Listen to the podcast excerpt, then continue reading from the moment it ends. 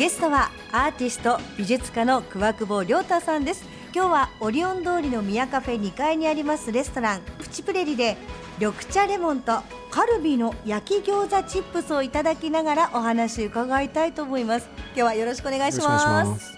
こう地元宇都宮久々ですか？えっ、とでもあのお盆と正月には帰ってますなるほど、はい、で現在そういえばあの岐阜の方でお仕事もされてるということで伺ってるんですが、はい、これはどんなお仕事ですか？これはですね岐阜県の、えーと、大垣市にあるですね情報科学芸術大学院大学という通称 IAMAS っていう学校なんですけど、はい、そこの教員として4月から准教授。准教授です。はい准教授、まあ、特にご自身がやはり出られているところあそうですなんですよね。はい、そうしますとこう久々に戻って、まさか自分がその准教授という立場でね教壇に立つわけですけども。教壇ないですね。教壇はないんですね。そこはね。教授と言いますとごめんなさいちょっと話が飛んじゃうんですけども、はい、そう初めてお会いした時坂本龍一さんっぽいななんて私思ってしまったんですけども。ええないそれそれはないですけど。ないですか？もうファンですけどね。あはい。もう中学時代からずっと聞いてますけど。あ小学校時代ですね。はい。YMO の時代ですね YMO, はい、YMO リアルタイム世代なんで僕。えー、はい、でも18歳まで宇都宮にいらっしゃったんですよね、はい、子供の頃どんなお子さんだったんですか？音楽少年。音楽はできないですね。聞くのは好きだったですけどねでも本当テクノなもん好きでしたね。そうだったんですね、はい、YMO と小2ぐらいですか？うん確かそれぐらいになるかもしれませんね、ねでいとこがカセット持ってて、えー貸してもらってこれはすごいなと。ことでこうあのラジカセに頭くっつけて聞いてるんですよ。そこまでして？そうそういう小学2年生でした。えじゃあ工作する時も YMO を聞きながらとか、うん、ね、YMO, YMO ですね。そうだったんですね。でもねこうその岐阜に行って、はい、ねその実家が宇都宮ということで、はい、でまた東京にももちろんね住まわれたということですけども、はい、その違いいろんな土地土地に行って改めてその宇都宮の良さって何か感じることあります？空気がうまい。空気がうまい。今日もちょっと美術館の方ちょっと見せてもらったんですけども、はい、めちゃ綺麗ですね。うまいっていうのはそのもちろん吸ってもうまいんですけども、はい、住んでるというか、うん、非常に綺麗な光の具合が綺麗でした今日また新緑もすごくちょうどねね。綺麗な季節ですもんね、でまた東京とその宇都宮本当に空気とかすることもまたちょっと違うじゃないですか。違いますね。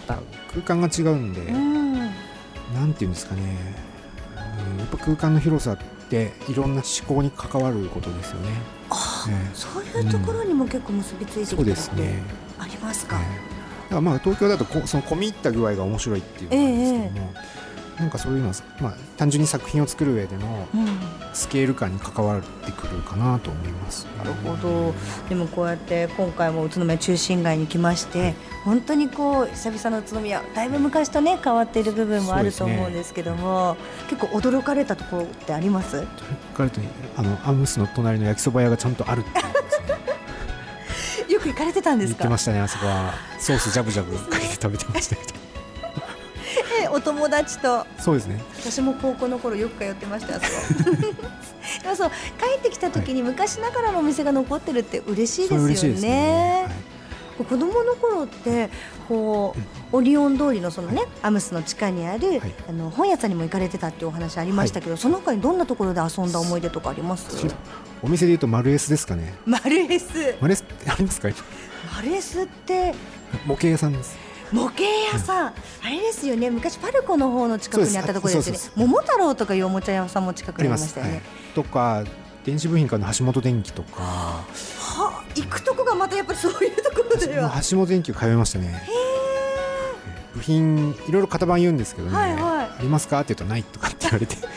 結構マニアックなものを頼んでたりとかそれはあったんですね、そうあとはまあ普通に自分家の裏がくぬぎ林なんでそこで虫取ったりしてましたけど、えーえ今ってお子さん5歳ということでしたけど、はい、一緒に帰ってこられる時も、はい、その近所とかも行かれたりします？散歩ぐらいはしますね、はい、昔はもうなんていうんですかもう少し普通の林だったんですけど今ね、えとても綺麗になってしまいまして なってしまいましてっていうか本当昔はあの夜中に蜜を塗っておいて、えー、でカブトムシとかクワガタとかをじゃんじゃん取ってましたね。息子さんもやっぱり。息子は虫弱いんじゃないですかね ですか。でもね。なんか健康の森とかも近いということでそこ一緒に散歩したり、ね、今一緒に例えばお子さんが5歳になって何かを作ったりってありますか？あ作ってますね。何作ってんだろうな。彼もねあんまりなんだろう。今は絵よりもなんか物を並べたりとかなんか物同士をくっつけたりして変なもの作るんですよ。おお父さんの血をちょっと受け継いでるんでしょうかね。わ、ね、からないです。もうあまり触れないようにしてです。あの、ね、彼は本当した絵がうまいかもしれないから将来。だからあんまりまあこうあんまりこういろいろ言わないです。なるほど、はい、そこはちょっと野放しにしつつっていうその感性を育んでもらうような。へえ。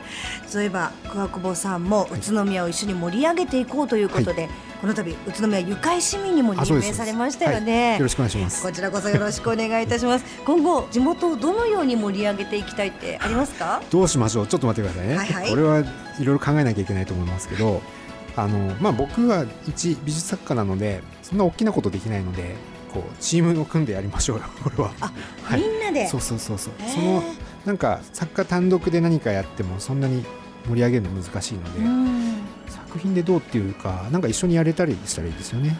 コラボレーションですね。でもあのエスペール賞の受賞の時にも、はい、例えばあの駅前の活性化であったり、はい、その中心市街地の活性化にも一役買ってほしいというコメントがありましたが、はい。そね、その辺はどうですか、まあ、役に立てるならなんかできたらいいですね。逆にこうアートの街みたいな形にまたいろんなコラボでなるのも面白いですよね、ねうん、やっぱりなんか地方都市でやっぱり駅前がかつてほどこう繁栄がこうなくなってしまったところに、はい、いろんなお店を作ったりとか、若い人がなんか面白そうなお店作ったりっていうそういうところもあってあのあちこち展示とかで見て回るとあここはなんか面白いなとか、うん、うん、なんかそういうのもぜひできたらいいなと思います。そして今回ねあの母校である岐阜の方で教鞭取ってらっしゃいますけども、はい、今度はぜひ地元宇都宮でもそういった活動をしながら、い、ろんな輪を広げていってほしいなと思いますので、これからますますの活躍期待しておりますね、今日はどうもありがとうございました。どうも失礼します。